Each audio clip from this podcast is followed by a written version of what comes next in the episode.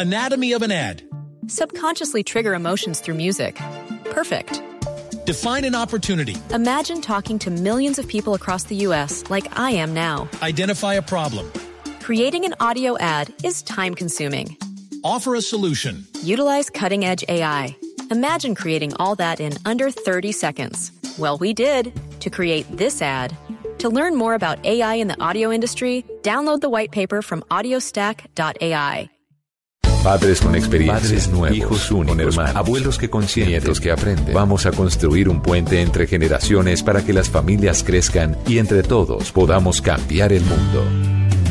Aquí comienza Generaciones Blue, con testimonios, guías, expertos e invitados que nos ayudarán a mejorar la vida en familia y las relaciones entre sus miembros. Generaciones Blue, estamos cambiando el mundo. Generaciones Blue, por Blue Radio y bluradio.com. La nueva alternativa. Bueno, cuando yo empecé a tener relaciones sexuales me di cuenta que no, pues no era para mí satisfactorio como decían mis amigas. Cuando yo hablaba eh, con ellas, ellas me decían que tenían orgasmos y que pues eh, se sentían muy bien, pero pues yo no tenía nunca nada de eso y, y, pues siempre se me hizo raro que yo no pudiera sentir lo mismo que ellas sentían. La verdad no, no me daban ganas, pues no llegaba a tener orgasmos, mucho menos lubricación, o sea, era todo. Entonces pues yo empecé a tener problemas de frigidez desde, desde que inicié las relaciones sexuales. Después de que tuve mis dos hijos, tampoco se mejoró el problema y pues yo me estoy ayudando básicamente con productos naturales. Hasta hace poco que conocí un compuesto orgánico, eh, se llama Yaselov, que ayuda a aumentar el deseo sexual, la libido y a lubricar también, relaja mucho el cuerpo y, de verdad que lo ayuda a uno, pues no digamos a tener los superorgasmos, pero sí, sí por lo menos a tener una sensación placentera y muy satisfactoria en la relación pero no, pues hasta el momento no, no, no me ha ayudado de manera psicológica, o sea, con terapias no. Que las mujeres pues somos muy buenas, a veces fingiendo y aguantando, pero pues no es lo mismo y, y la pareja termina por darse cuenta que uno no, no está satisfecho. Y, y claro, yo creo que todo influye, el cansancio, el estrés, que no les dé pena buscar ayuda, yo creo, no, yo nunca la he buscado, pero pues... Eh, eh, con ayuda de pronto eh, de terapia psicológica y, y, preguntar y como documentarse bien, informarse, porque ahorita pues hoy en día hay muchas, hay muchas formas de, de ayudarse para estos problemas, porque pues eh, no soy la única, es un porcentaje grande de mujeres que, que tienen problemas de, de, frigidez. ¿Qué tal? Bienvenidos. Esto es Generaciones Blue, el programa de responsabilidad social dedicado a la familia de Blue Radio. Aquí estamos con ustedes este fin de semana para hablar de un tema que toca a todas las mujeres, bajo deseo sexual, la sexualidad entendida como la sexualidad de la pareja donde no se debe trabajar de manera personal, sino que las relaciones sexuales son de dos, donde siempre hay que hablar con esa persona que me acompaña. A veces las mujeres hacen lo que sea por mantener al hombre contento sin estar satisfechas, y eso es realmente complejo allí a puerta cerrada en la vida diaria de las familias e incluso de las generaciones. El tema formativo, cómo educar a una mujer, a una niña. Tengo una niña que acaba de nacer, cómo empezar a educarla sobre su cuerpo, sobre su sexualidad. Y en la edad adulta, cómo las mujeres entienden que el deseo sexual y sus fantasías pueden disminuir, pueden desaparecer. ¿Qué pasa con la angustia? ¿Qué pasa con los problemas en la relación? Nos acompañan el día de hoy dos expertas. Está con nosotros Marta Cecilia Mejía, psicóloga de la Universidad Nacional, sexóloga de la Universidad de Barcelona, fundadora y directora del Centro de Terapias Integrales. Y también está con nosotros Carolina Guzmán, psicóloga y terapeuta, fundadora de la consultora Quantum Satis Integral. Mari Carmen Cervelli está conmigo, como todos los fines de semana, en este programa de Blue Radio. Mari Carmen, ¿cómo le va? Muy bien, Mabel, muchas gracias. Muy joven nuestro, nuestro testimonio el día de hoy. Sí, uno siempre pensaría que son mujeres llegando a la menopausia, por ejemplo, pero no. La cosa está pasando en mujeres de 30, de 25 años, de 40 años. ¿Por qué no hablamos las mujeres de estos temas? ¿Qué cree usted? Yo siento que, no sé, no nos enseñaron a comunicarnos. Nos dijeron, usted no puede hablar de eso, de eso no se habla. Las mujeres no nacieron para sentir. O si usted está sintiendo o no está sintiendo, usted calladita. Finja, eh, complazca al marido. Uh -huh. Para eso está usted ahí. No es un programa de mujeres, ojo. Tenemos invitados también a los hombres aquí en esta mesa de conversación, así que quédense con nosotros y vamos a empezar a ahondar en este tema. Inapetencia sexual ¿Eso qué es? sí, claramente. Vamos a dar el término técnico y luego vamos a desglosarlo en un término más castizo. Pues se conoce como trastorno del deseo sexual hipoactivo, que en otras palabras quiere decir falta de deseo, falta de ganas falta de picante, falta de motivación. Entonces, esto es eh, una falla, una disfunción de origen psicológico y emocional. Y mucho de cómo nos forman eh, lo que nos indican en la infantoadolescencia cuando nuestros padres eh, nos entregan alguna información, no, no nos hablan ni nos comunican, cuando nos entregan alguna información acerca de la sexualidad, ya ahí empezamos a tener una contravía bastante fuerte, porque mientras nos formamos nos están diciendo cierren las piernitas y entre más Ah, vírgenes sí. vayan al matrimonio, Tenga mejor. cuidado, cuidadito con lo que la miran. Los hombres eh, solo buscan algo concreto en ustedes. Entonces, claramente, ahí ya empezamos a hacer una formación eh, bastante reprimida, con muchas predisposiciones y a lo largo de la vida, bueno, todo lo que sorteamos a lo largo de las experiencias sexuales. Entonces, empezamos. Trastorno hipoactivo. Así se llama, falta de deseo sexual. Y usted nos empieza a hablar del tema, doctora Marta Lucía, sobre el contexto psicológico y emocional. Esto quiere decir que pues somos muy distintas a los hombres. Completamente, totalmente. Eh, si bien eh, lo único que compartimos es el órgano sexual más poderoso, que es el Cerebro. Pero de ahí para abajo. Sí, tal cual. Eso no lo pongan en duda. úsenlo, O sea, o sea, pero, eh, por ejemplo, los siguientes órganos que son la piel y los cinco sentidos, ahí estamos en, en diferentes eh, órdenes de prioridad. Mientras nosotras somos muy sensuales, muy eróticas, muy receptivas al tacto y al oído, el hombre es a la vista. Sí, y, y después al tacto y mucho después al oído. Entonces, claramente el hombre responde siempre frente a reflejos visuales condicionados y nosotras, en su defecto, pues queremos es piel, contacto, porque es el segundo órgano sexual, el más grande y el segundo más poderoso del ser humano. Ahí ya empezamos a tener contravías, porque el hombre, como su vista es bastante eh, reactiva, eh, el hombre está diseñado, ¿no? Para responder de afuera hacia adentro. Él tiene todo hacia afuera y lo enseña constantemente.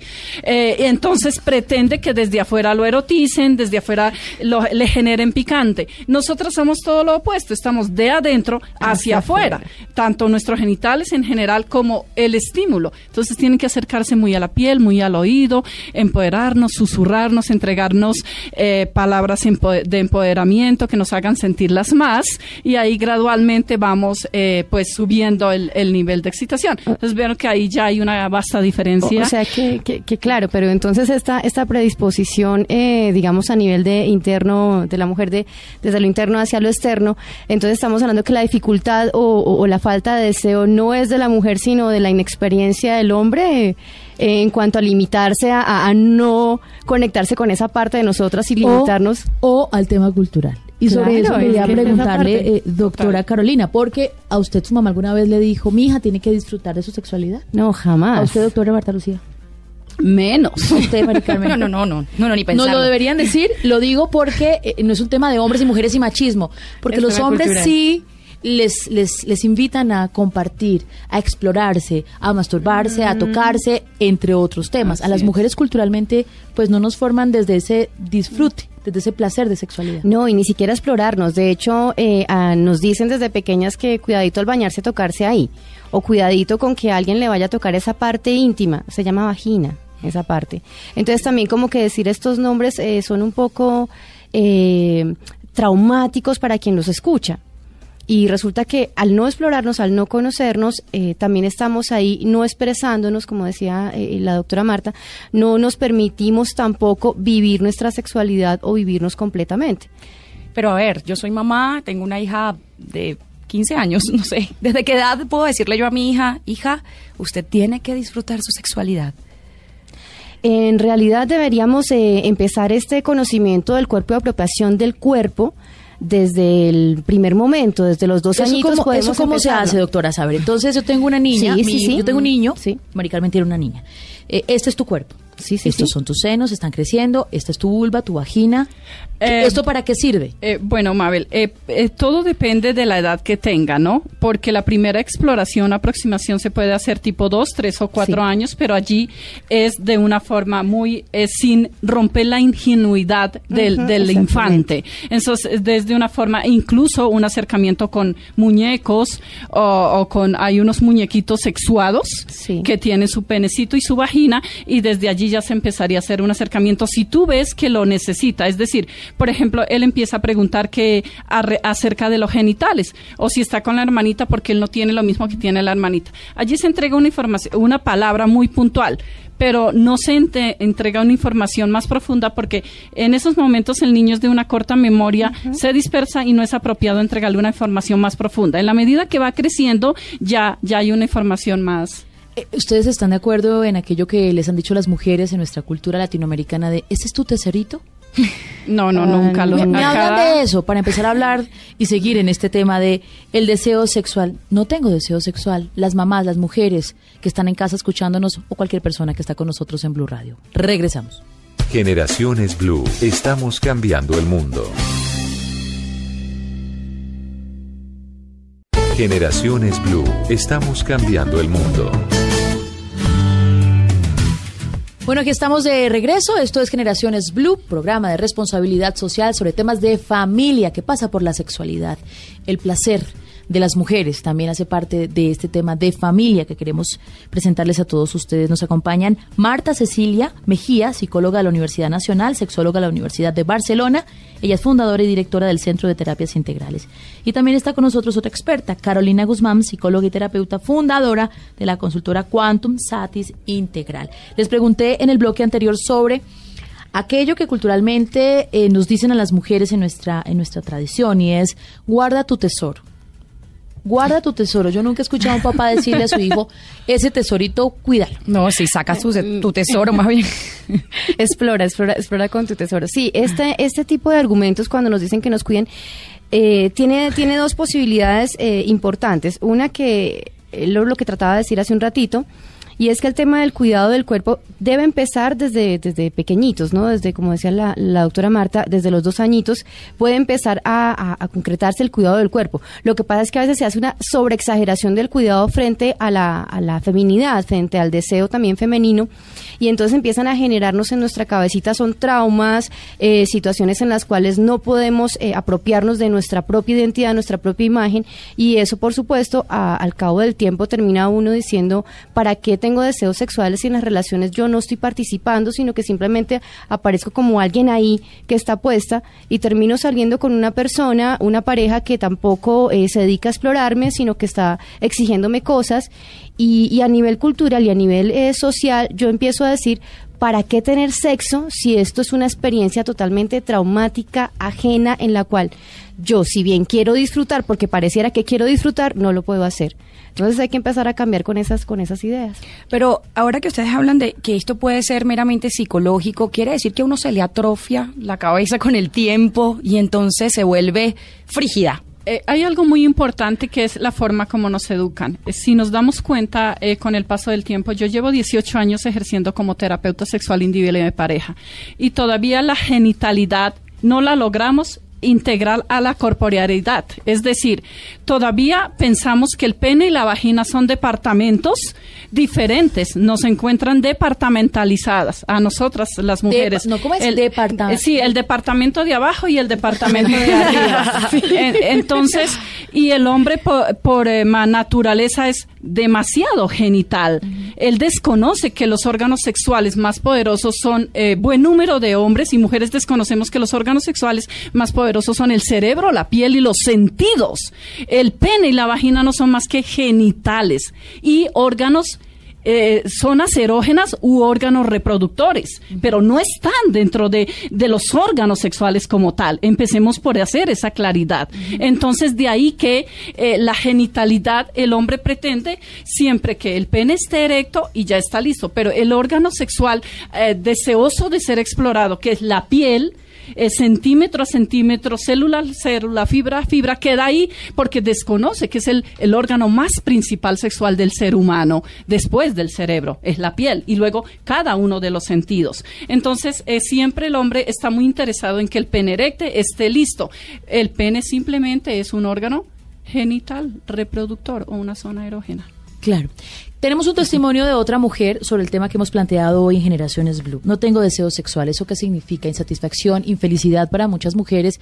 Muchas mamás que tal vez estén con nosotros en este momento dicen, pero yo no tengo menopausia y ya siento que no tengo ganas. Todo eso pasa por el contexto cultural. Lo hemos establecido en este programa número uno, pues como nos han criado. Y número dos, ¿saben qué? El nuevo rol de la mujer. Nuevo testimonio para seguir hablando de este tema. Aquí se los mostramos, se los presentamos.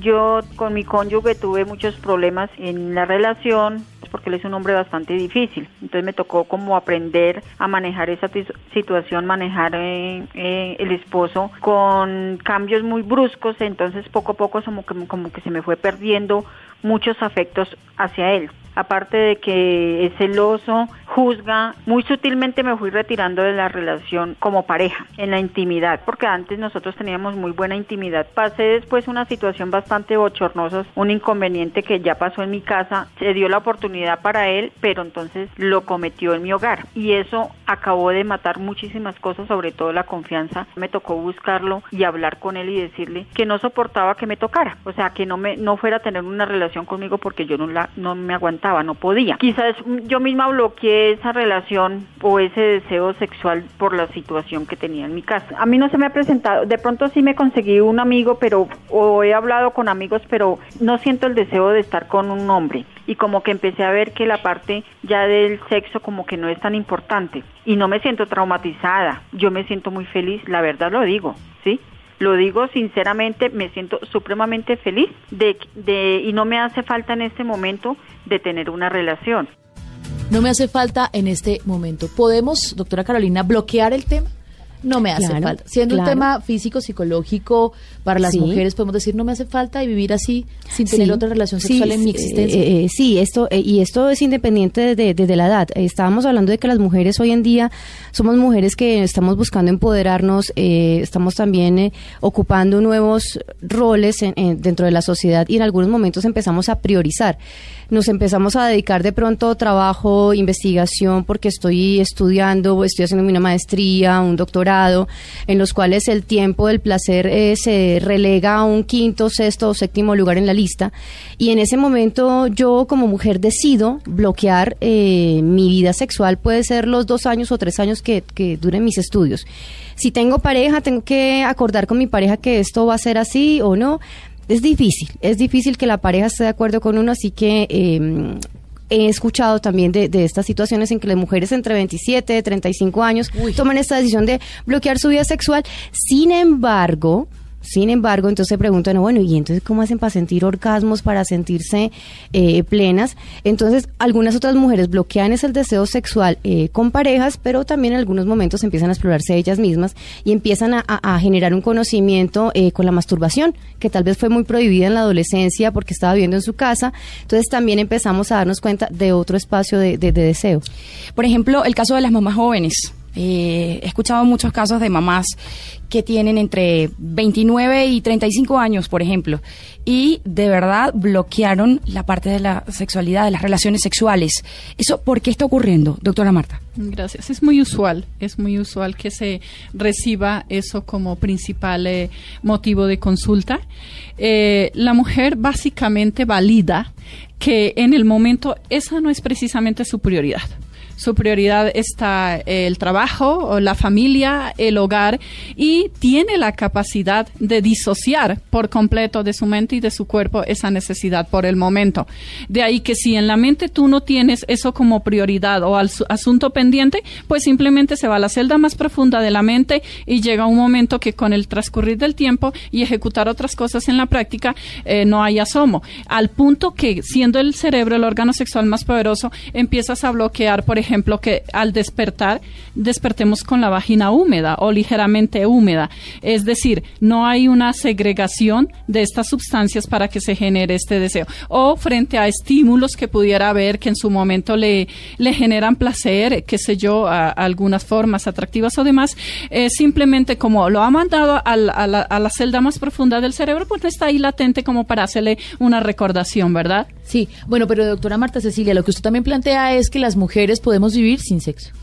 Eh, yo no estoy de acuerdo. Pues, a ver, yo no estoy ese tema psicológico en la última celda por allá y yo me dedico a, ser mamá, a trabajar en medio del rol moderno, pues, pues no me hace falta y puedo vivir. Contrario a lo que ustedes nos han explicado del tema físico, que a los hombres sí les hace falta. Probablemente sea por una etapa eh, acaban de mencionar la etapa de los 27 a los 35, por una etapa eh, de, momento que estamos cruzando, digamos, mientras hacemos una especialización, mientras crecen los hijos, mientras me, me establezco más en pareja o en el trabajo. Eh, fácilmente, si por una etapa, Mabel, por una etapa de tiempo sí podemos vivir sin sexo. Pero usted dice 35 años, ¿de ahí en adelante lo necesitamos? Lo necesitamos toda la vida. el tema es el tema es que lo por un momento lo bloqueamos, por alguna etapa corta del tiempo lo bloqueamos. ¿Y qué hace que pueda renacer el deseo sexual? Precisamente siendo el órgano sexual, el, el, cerebro, el órgano sexual más poderoso, eh, es conectar nuevamente con él, conciliar de nuevo desde la celda del erotismo saber si a sexo, evocar eventos que ya tuviste, desear, imaginar y todo lo que tenías allí, volverlo a aflorar y retroalimentarlo con el entorno exterior, la pareja o, o, el deseo o la excitación y nuevamente vuelve y aflora de una forma intensa además rejuvenece, además este el bienestar que te, te genera a nivel corporal, a nivel endorfinas, eh, todo lo que son nuestras sustancias también para la creatividad, para, para mejorar tus estados de memoria, eh, la sexualidad, el deseo sexual eh, es supremamente importante en la vida, como el descanso, como el poder reír todos los días, todas las mañanas, es súper importante. Bueno, entonces en este bloque ustedes ya nos han establecido varios, varias pautas para entender el tema de sexualidad y trastorno hipoactivo, es decir, bajo deseo sexual. Un número uno, para el tema de las mujeres, es un tema psicológico. Recientemente se ha vuelto a hablar de una pastillita, de la comercialización de una pastillita que dice va a solucionarle o al menos ayudará a las mujeres que tienen bueno, bajo deseo sexual, como me dice la doctora Marta Cecilia. ¿Qué piensan ustedes de, de, este, de este nuevo factor que se mete en la cama de las mujeres y de las parejas? Bueno, el Adji, exactamente con el nombre comercial, eh, básicamente es una pastilla, un medicamento que se consume continuamente en las noches eh, antes de ir a dormir. Eh, no tiene ninguna relación con el, pues con la carga hormonal, el agente hormonal. se supone que ella lo que hace es equilibrar desde el cerebro los eh, receptotransmisores, eh, ya vamos a mirarlos porque unos deben subir y otros bajar, hacer un equilibrio para que estas sustancias eh, generen o segreguen o activen las hormonas del deseo sexual y esté dispuesta.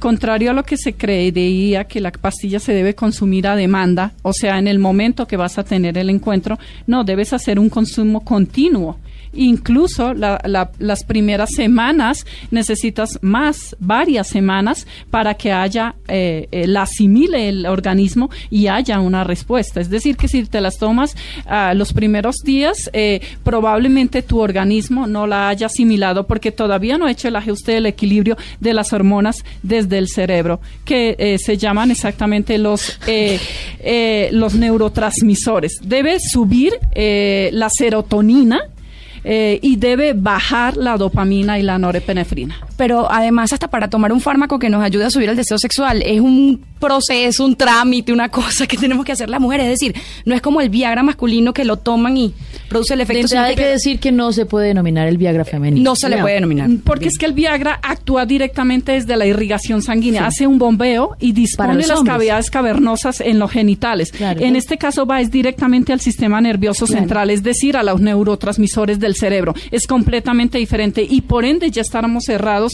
en el término, puesto que el Viagra va a nivel fisiológico y orgánico mientras que este medicamento allí va directamente a los neurotransmisores del cerebro. Carolina. Eh, no, claro, claro, no. Y aparte es que eh, en el tema de las mujeres estamos hablando y es que eh, nos está ayudando en equilibrio de la parte hormonal directamente, ¿sí? Entonces este este tema, lo que está contándonos la doctora Marta, es que te necesita el cuerpo asimilar y adaptarse a esta nuevo a esta nueva mm, equilibrio hormonal que se tiene que presentar en el cuerpo, claro. ¿sí? Entonces volvemos a la misma situación nosotras tenemos que equilibrarnos a nivel mental, a nivel psicológico y terapéutico y empezar a, recrear nuevas eh, eh, maneras de, estar, ¿no? Aprender a priorizar también eh, las cosas importantes en la vida y las cosas urgentes. Pues bien, hablamos con la farmacéutica que creó el medicamento. Estamos hablando de AGI esto que se ha denominado Viagra femenina. ¿Para qué sirve? Sirve para las mujeres que tienen trastorno hipoactivo. Ojo, identificado el trastorno. Sirve para el bajo deseo sexual en las mujeres en cualquier etapa de la vida. Es igual que un Viagra femenino. Aquí está. Hi, I'm Cindy Whitehead. I'm the CEO of Sprout Pharmaceuticals. Hola, soy Cindy Whitehead, CEO en Sprout Pharmaceuticals. Somos una pequeña compañía del área metropolitana de Rayling, en Estados Unidos. Esta pequeña compañía, cuyos miembros caben todos en un ascensor, está buscando cambiar la manera de afrontar el síndrome de hipoactividad sexual. Esta es la más común de las disfunciones sexuales femeninas, afectando aproximadamente a una de cada diez parejas, y se define como la falta del deseo de una mujer de tener relaciones sexuales por un tiempo prolongado. Esta falta de deseo no es debido a factores externos como cansancio, falta de privacidad o sueño, sino que se genera por razones biológicas más profundas y viene ocurriendo desde hace bastante tiempo. Los principales efectos secundarios tienen que ver con mareos, náuseas y somnolencias. En escasas oportunidades hemos visto casos de hipertensión arterial, pero todo esto vendrá como una advertencia escrita en el empaque. Bueno, ella es Cindy Whitehead. Ella es una de las voceras de esta farmacéutica que nos está diciendo que llegó el Viagra femenino. Pero es claro, doctora. A ver, Marta Cecilia dice que eso no es para todo el mundo. Eh, ¿Por qué le pusimos Viagra femenino? Y además, Mabel, algo muy importante, supremamente importante. Excluyeron completamente a la población peri, pos y premenopáusica porque no tienen una actividad hormonal. ¿Y qué hay de esa población de nuestras mujeres que cuando tienen la perimenopausia, la menopausia, la más posmenopausia, porque ya hay un desorden hormonal, ellas por naturaleza ya tienen que hacer un gran esfuerzo porque la hormona no está funcionando. Este medicamento las excluyó por completo.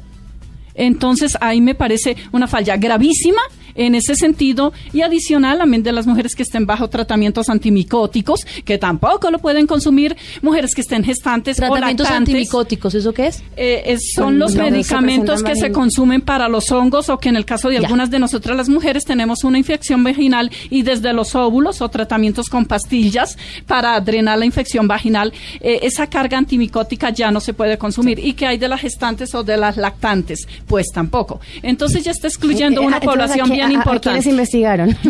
Exactamente, ya están excluyendo una población bien, bien importante. Vamos a hacer una pausa, al regresar tenemos una voz que nos encanta, de una columnista de un medio nacional, que habla de esa otra etapa, de esas luchas de las mujeres con las farmacéuticas que dicen comercializar productos que benefician la sexualidad de las mujeres cuando es un tema psicológico. Las expertas de hoy, la doctora Carolina Guzmán y la doctora Marta Cecilia Mejía, ya nos han hecho entender ese tema. Es muy difícil que llegue un medicamento cuando las mujeres en el tema de la sexualidad trabajamos desde la parte de los sentidos cerebral, piel.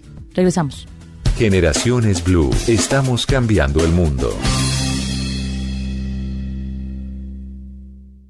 Generaciones Blue, estamos cambiando el mundo. Muy bien, aquí está lo prometido, una de las voces que ha alborotado en una sociedad como la nuestra tan tradicional. El espectro de la opinión pública nos acompaña en este momento, ya se encuentra en México. Y voy a leerles un pedacito, un fragmento de la columna de la que estoy hablando. Antes del problema médico está el social y filosófico. ¿Por qué crear una pastilla para aumentar la libido de las mujeres? ¿Qué es lo que hace que las mujeres tengan baja libido? La libido es un fenómeno complejo desde el punto de la libido es un fenómeno complejo desde el punto de vista físico y psicológico. No hay una sola razón para que las mujeres rechacen el sexo, pero con mucha frecuencia la explicación es más que evidente. Que sus parejas no les gusta o que no la satisfacen sexualmente. En realidad, respetar, escuchar y pedir consentimiento puede ser más barato para muchas mujeres y efectivo para levantar la libido. Es importante revolucionar socialmente la manera machista en que entendemos el sexo antes de caer en el facilismo peligroso de drogarnos. Pero ya, que la FDA está tan preocupada por la igualdad de sexos?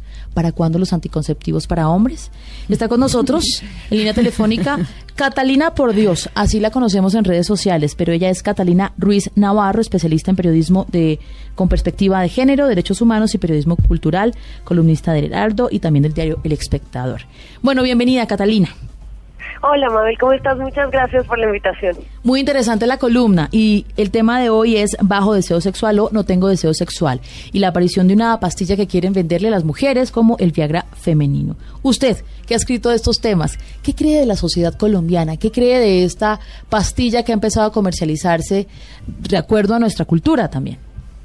Bueno, lo primero es que es una, es, eh, tiene unas implicaciones muy peligrosas porque cuando tú hablas del Viagra para hombres, el Viagra para hombres está resolviendo un problema que es físico-mecánico, es decir, que para que los hombres puedan tener sexo necesitan, bueno, no necesariamente, porque sexo no es solamente penetración, pero digamos que para tener sexo con penetración, los hombres necesitan una erección. Y mira que esto es uno de los problemas que, que entendemos sexo de una sola manera, que es unidimensional. Pero entonces el Viagra lo que hace es que te resuelve un problema que es físico y que es mecánico, que es lograr una erección, y entonces ahí no hay ningún problema. Tú a los hombres no les estás medicando el cerebro para que tengan ganas de tener sexo. Ellos ya tienen ganas de tener sexo y resolvemos un problema mecánico. Pero el Viagra, el que lo que se ha llamado Viagra para mujeres no está resolviendo un problema técnico como digamos eh, vaginitis, que, que, que, sería que está contraída la vagina y no puede abrirse para, para permitir la entrada de algo, pero de nuevo, sexo no es solamente el sexo heterosexual con penetración que estamos acostumbrados a entender, o falta de lubricación, para lo cual hay miles de productos, recomendadísimo el KY por ejemplo, eso no es lo que está resolviendo. Esta es una pastilla que actúa en los neurotransmisores del cerebro. Y entonces mi pregunta es, ¿de verdad tenemos que afectar los neurotransmisores del cerebro para que de las mujeres para que tengan deseo sexual? Hay una larga historia y además una, una, una historia de que las mujeres son frígidas y que siempre tienen dolor de cabeza y que no quieren tener sexo con sus esposos, pero entonces eso no se va a resolver con una pastilla.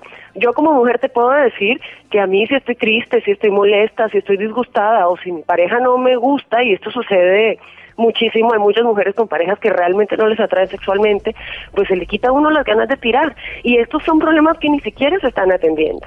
¿Qué tal si los hombres, por ejemplo, eh, escucharan a las mujeres, les preguntaran qué quieren, les preguntaran cómo quieren ser tocadas y eso sin duda, o por lo menos puedo decir por experiencia que eso funciona infinitamente para subir la libido de las de todas las mujeres y además es una pastilla totalmente dedicada y pensada como para el sexo heterosexual. Eh, que, necesita como ese tipo de cosas. Uno no ve, un, parece que está eh, hecha especialmente a las mujeres cisgénero que están teniendo problemas de líbido con sus parejas hombres y muchas de esas cosas se pueden solucionar con terapia, con maneras menos invasivas y sobre todo con conversación. Hay muy más sexo heterosexual y eso se debe a que la gente no se comunica. Mari Carmen. Sí, eh, y entonces, y entonces qué hacemos? Y entonces cómo empezamos a, cómo empezamos a trabajar esto, qué hacemos yoga, meditación, este, cómo nos comunicamos con nuestros esposos, nuestros esposos le decimos hasta aquí, de verdad es que el sexo contigo a mí no me agrada tanto.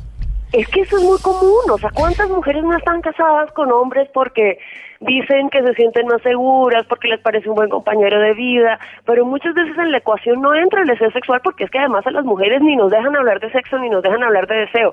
Nosotros estamos, todo el tiempo nos están diciendo que no podemos decir que nos gusta a alguien porque entonces somos eh, putas, no podemos decir que nos gusta el sexo porque entonces somos promiscuas. Y en una sociedad en donde tú ni siquiera puedes hablar de tu cuerpo, de qué te gusta, de dónde te gusta que te toquen, pues es muy normal que vayas a terminar teniendo mal sexo. Y a mí me parece terrible que antes de atender todo toda esa lista de problemas que hay, se, empiece a medicar a las mujeres. Va a ser una pastilla que probablemente, si no es de venta libre, es muy fácil conseguir medicamentos eh, por debajo de la mesa, digamos, sobre todo en Colombia. Es peligroso estar medicando a las mujeres así, porque además no sabemos qué consecuencias tiene y ¿por qué no hablar primero? Si es tan sencillo, si es tan fácil, ¿de verdad queremos drogarnos antes de tener una conversación con nuestras parejas? A mí eso me parece tremendamente cruel y obligar a una persona a tener sexo, medicarte las ganas, es como si, como si me dieras a mí una pastilla para que de repente me empiece a gustar la remolacha. Eso es absurdo. Quizás hay muchas mujeres que no están teniendo sexo con sus parejas porque son malos polvos y de esto yo conozco amigas infinito que me dicen, no, pues a mí no me gusta tener sexo con él, pero ay, es lindo, es bonito, baila bien, es buen compañero, estable, pero pues yo no lo deseo. Y muchas veces eso no lo estamos viendo y las mujeres no tenemos espacios para que podamos decir esto de manera franca, honesta y cómoda. Entonces, ¿por qué nos van a poner drogas que afectan nuestro cerebro antes de escucharnos siquiera? Bueno, pues ella es Catalina por Dios, arroba Catalina por Dios. Las redes sociales la acompañan en estos años de su vida. Vive en México y es Catalina Ruiz Navarro, especialista en periodismo con perspectiva de género, derechos humanos y periodismo cultural. ¿Qué hace usted en México? ¿Está feliz por allá? Sí, estoy muy feliz.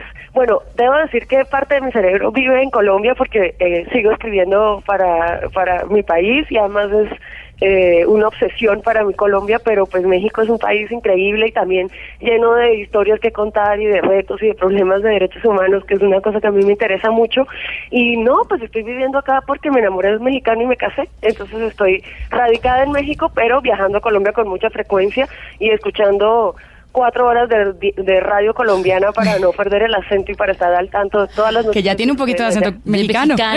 Oiga, Catalina, siga escribiendo. El periodismo también es el espacio para oírnos y espacios como los que faltan, eh, pues se encuentran en usted eco a través de las columnas que frecuentemente nos presenta. Un abrazo. Cuídese. Un abrazo a ustedes y, y bueno, pues mi recomendación es que empecemos a hablar de sexo y empecemos a hablar de lo que nos suscita deseo. Por ahí se mejora el sexo de todos los colombianos. Vale, gracias, un abrazo. Y eso como tiene que ver con eh, las mujeres, con la, psiquis, pues significa también felicidad, significa también poder, eh, eh, en medio de estos nuevos roles que estamos cumpliendo, jugar, desde la parte sensorial. Claro, jugar y, y, ser creativas, eh, ser constructoras, ser participativas, porque es que también es que eh, las mujeres nos ponemos siempre a un lado, o como se dice, detrás de un gran hombre siempre hay una gran mujer. Y siempre nos quedamos como sombra, tenemos que empezar a salir de, de, la cama, tenemos que empoderarnos desde allí, empezar a salir de también del closet, si se puede decir lo mismo. Las mujeres también eh, tenemos que empezar a hablar de, de, nuestro propio sentir, de lo que necesitamos vivir y lo que necesitamos también eh, recibir a partir de lo que de lo que estamos dando sin creer que estamos suplicando por una atención, sino que al contrario, estamos en el mismo nivel de, de, merecimiento y de acompañamiento a, nivel de, de, comunicación y pareja.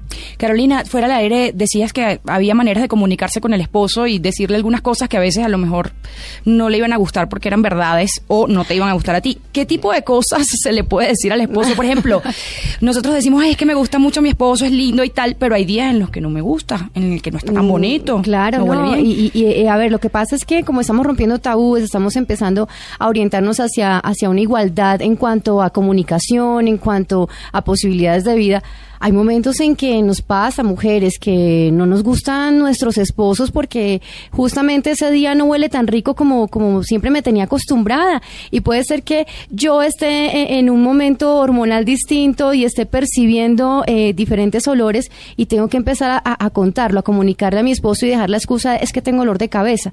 Empezar a afrontar que no me estás gustando, hagamos algo, se nos está durmiendo la relación, reaviémosla. Pero no hacerlo desde el, desde el punto de vista del reproche, la histeria, entonces buscar que todo se rompa para poder comunicar que algo está deteriorándose. Hay que hacerlo en el momento justo, puede ser en la bañera, puede ser eh, justo en el desayuno, mi amor, cómo me gusta cuando hueles de tal manera, y ahí mismo le estoy diciendo, hoy no me gustas, Hoy, hoy no eres ese, ese chico o ese hombre o ese papacito del cual me siento enamorada todo el tiempo. Entonces también hay que empezar a comunicarlo desde ahí, decirle y no tampoco y tampoco caer en la comparación. Es que mm, mm, el esposo de mi amiga tal cosa. Pero eso abre la puerta, ojo, para que ustedes también les digan, ¿no? Por supuesto. Y no llorar. Y no llorar, sí, no, lo que pasa es que estaba contando aquí... Eh, que, esa, sensibilidad también hace parte de nuestra vida diaria y si le dices tú a tu esposo, pues tiene que, tienes que estar preparada para que te digan a ti. Oiga, doctora Marta Cecilia, estamos llegando a la parte final y doctora Carolina Guzmán. Y quiero preguntarles a ustedes sobre eh, las farmacéuticas. Es decir, cómo van las cosas y como nos lo han explicado, pues no va a existir un Viagra femenino. Es decir, la medicación o el medicamento para nosotros no pasa por las farmacéuticas, pasa por cada una de nosotras. Así es. Primero que todo, es muy importante que una se sienta muy seguro de sí misma, empoderada se conozca, sepa dónde vibra, cómo vibra y a qué intensidad vibra. De ahí el tema del autorotismo, de ahí el tema de no tener la vergüenza de explorarnos para identificar nuestras zonas erógenas y entregar a nuestra pareja seguridad, empoderamiento y afianzamiento, porque siempre buen número de mujeres también tenemos mucha predisposición, mucho tabú, no me toques, no me mires, tiene que ser bajo las cobijas con la luz apagada. Eh, esto también es un poco complejo, ¿verdad? Máxime cuando el hombre es muy visual. Entonces, entonces partamos de estar muy seguras, afianzadas, decididas y estar muy aperturadas a la exploración con nuestra pareja. No solamente, eh, como lo decía Catalina, el tema es el coito. Hay mil formas de hacer el amor intenso, pasional, lujurioso, carnal, sin necesidad de una penetración. De ahí que explorar la piel, los sentidos, la fantasía, los gemidos, los jadeos, evocar. El órgano sexual más poderoso es el cerebro. De ahí que puedes inventar, evocar, crear imaginar o lo que quieras. Para el cerebro da igual si lo estás haciendo en realidad o lo estás evocando, imaginando o inventando. Así funciona el cerebro. Entonces, ¿qué más da que se lo esté imaginando, lo esté inventando o lo esté creando? Y haz partícipe a tu pareja siempre, constantemente. Otro tema, espacios y ambientes. El tema de siempre en la casa, siempre en la cama, pues eso termina por aburrir a cualquiera. Entonces, creen espacios y ambientes diferentes a la cama y a la casa. Siempre cuando está, vayas a una cena muy dispuestita, eh, allí susurrale al oído que puede, quiere ser su, postre, pero no precisamente en la casa, y tenga mucha suspicacia, despierte mucha mucho la pasión, siempre esté muy abierta a ser creativa, propositiva, ¿verdad? Porque el tema es que la comunicación puede funcionar y es muy bueno, pero si no creamos, no innovamos y no estamos eh, haciendo proposición constantemente, pues nos eh, caemos en la mecanización de la relación o en la monotonía Doctora Carolina. Con respecto a las farmacéuticas. No, con, respecto, respecto a todo el tema claro, ya Sí, sí, sí, no. Con respecto a las farmacéuticas, eh, tener mucho cuidado y advertir que que si es necesario, eh, de pronto yo diría no la pastillita, pero el tema de los lubricantes sí son necesarios en, en algunas situaciones. Nosotras pasamos por, por, por baja lubricación o, o, exceso o que lo que sea, eh, en ese momento sí sería necesario. Pero de acuerdo con, con, con la doctora y de acuerdo con todo lo que hemos escuchado, mujeres, seamos más creativas, más propositivas, participativas y, a buscar nuestra sexualidad. Eh, comunicándonos, sonriendo también, dándonos como otra perspectiva eh, de mujer. Finalmente, yo sé que ya se me acabó el tiempo, pero este es un tema de familia, de escuela de padres, pero también de generaciones. ¿Cómo hablamos de estos temas en nuestra casa con nuestra pareja? Porque no solamente es la crianza de los hijos, somos múltiples, tenemos diversas acciones y actividades. ¿Cómo lo hacemos? Rápidamente, ¿qué me dicen? Eh, lo hacemos desde el cuidado, o sea, tenemos que participar en conversaciones con nuestros hijos diciéndoles somos todos humanos, ¿no? Aquí combinamos ciertos roles en la casa, pero somos humanos y tenemos que hablar desde la comunicación, desde la apropiación del cuerpo, el cuidado del cuerpo y que esta es nuestra herramienta para toda la vida. Entonces, desde ahí enseñar a cuidar el cuerpo, prolongarlo desde la idea de bienestar y no dejar que la educación la hagan terceros como los colegios o demás. Nosotras debemos asumir que desde la casa tenemos que hablar abiertamente, guiarnos por libros, eh, por portales creíbles y en la medida que va creciendo, pues ir muy al, al, garete de él. Cuando un niño pregunta, no contestarle con otra contrapregunta. ¿De dónde sacó eso? ¿Por qué pregunta? Está muy chiquito para preguntar. Inmediatamente contésteselo porque eso empieza a afianzar el canal de diálogo y a ampliar el canal y él va a tener confianza contigo y cualquier inquietud que tenga, la que sea, siempre se la va a preguntar si estás dispuesta siempre a contestarle. Lo que tú no le digas, papá, mamá, a tu hijo, créanlo, lo encuentra en la calle. Es mejor que hablen con sus hijos directamente sobre estos temas y eduquen a mujeres y a hombres sobre su sexualidad. De allí está incluso esa palabra que buscamos todos los seres humanos, la felicidad, poder existir, tener un sentido en nuestra vida. Y escuchen esto, para finalizar nuestro programa. Una de cada diez mujeres sufre de trastorno de deseo sexual hipoactivo en el mundo. Hasta el momento hay 26 drogas disponibles para el tratamiento de las disfunciones sexuales masculinas y ninguna para tratar las femeninas. Esto por lo que hemos entendido y aprendido en este programa de hoy. Es muy difícil abordar la sexualidad de las mujeres porque estamos en otra dimensión, en el plano psicológico. Una de las razones de la FDA para rechazar la aprobación de la droga en dos ocasiones, estamos hablando de AGI, es que no existía evidencia suficiente sobre su efectividad. El tema de las relaciones sexuales pasa por la pareja. Este es un programa de responsabilidad social de Blue Radio, es un programa dedicado a la familia y a las generaciones. Nos vamos, Mari Carmen. Así es. A mí solo me queda pensar en varias palabras: apertura, creatividad, reconocerse. Y ya que usted habla de palabras, participación, dejar de ser la sombra, presentismo. Sí, bueno, bueno podríamos hacer un, un- todo un diccionario y pasárselos a todas las parejas en este momento. Un programa muy diferente, pero no queremos que este tema, la sexualidad, sea ajena a nuestra casa, a las generaciones. Por eso hablamos de él este fin de semana. Nos oímos dentro de ocho días. Gracias, gracias por sus mensajes en redes Aquí estamos. Y también pueden proponer sus temas. Chao. Generaciones Blue. Estamos cambiando el mundo.